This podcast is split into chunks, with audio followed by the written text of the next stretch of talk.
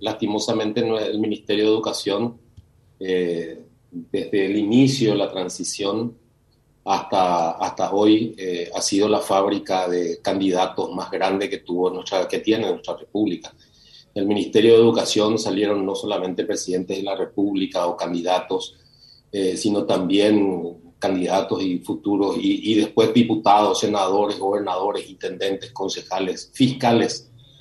Eh, el Ministerio de Educación quizás porque es uno de, los, de las instancias públicas más grandes por su, por su volumen de funcionarios, eh, tú, tú, tienes esa particularidad por un lado y por otro lado también porque eh, de alguna forma ha sido una, un, un escenario en donde la política siempre estuvo muy presente en la lógica y en la dinámica. Esto es algo que creo que nosotros como sociedad debemos de aprender y debemos, en ese sentido, tengo que coincidir con, con, con Gabriel, que lo estaba escuchando antes, eh, que necesitamos nosotros que la educación sea realmente una prioridad a nivel nacional y de que su gestor principal, que es el Ministerio de Educación, eh, se ciña a lo que son las políticas públicas a nivel país,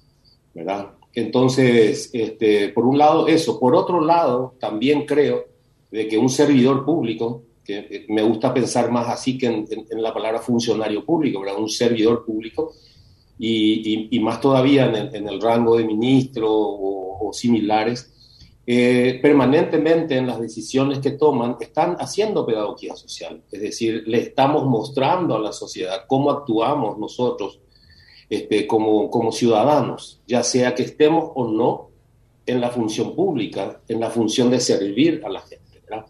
Y en este sentido creo que es crucial en un proceso de fortalecimiento de la democracia, en un proceso de fortalecimiento de las instituciones democráticas y en un momento tan delicado que estamos viviendo nosotros como sociedad en términos del fortalecimiento de, nuestros, de nuestro ADN democrático, que, que, una decisión que es absolutamente válida de cualquier ciudadano de candidatarse a algún cargo público, sin embargo, ent se entiende de que su, su, función como servidor público se ve afectada, ¿verdad? Así que sí creo de que es necesario que, que el ministro actual eh, pueda dar un paso al costado, que pueda delegar esto a otra persona que pueda dedicarle 100% de su tiempo a, a, construir y a consolidar el Ministerio de Educación como el ente regulador de la educación paraguaya. Son demasiados los desafíos que tiene nuestro país en el ámbito educativo. Y creo que el ministro Brunetti eh, tiene clara la película en ese sentido, es una persona que viene del ámbito educativo, es una persona que ha intentado este, con todas sus, sus fuerzas y por lo que vimos en su, en su gestión, ha intentado mantener la institucionalidad, pero ahora que tomó la decisión libre de candidatarse, me parece que es el momento de entregar este, ese espacio de gestión para otra persona que pueda, hombre o mujer, que pueda este, dedicarle 100% de su tiempo y su energía y su creatividad al fortalecimiento del sistema educativo paraguayo. El Ministerio de Educación es casi que, ahí hay que decir esto, ¿verdad? Es casi que una república dentro de la república. Ustedes saben que en nuestro país, donde no hay un puesto de salud, donde no hay una comisaría, donde no hay luz, donde no hay caminos, sin embargo, hay una escuela.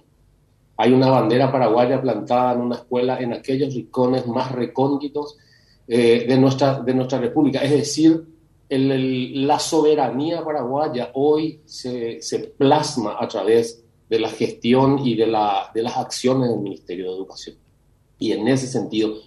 es de, estrategia, de importancia estratégica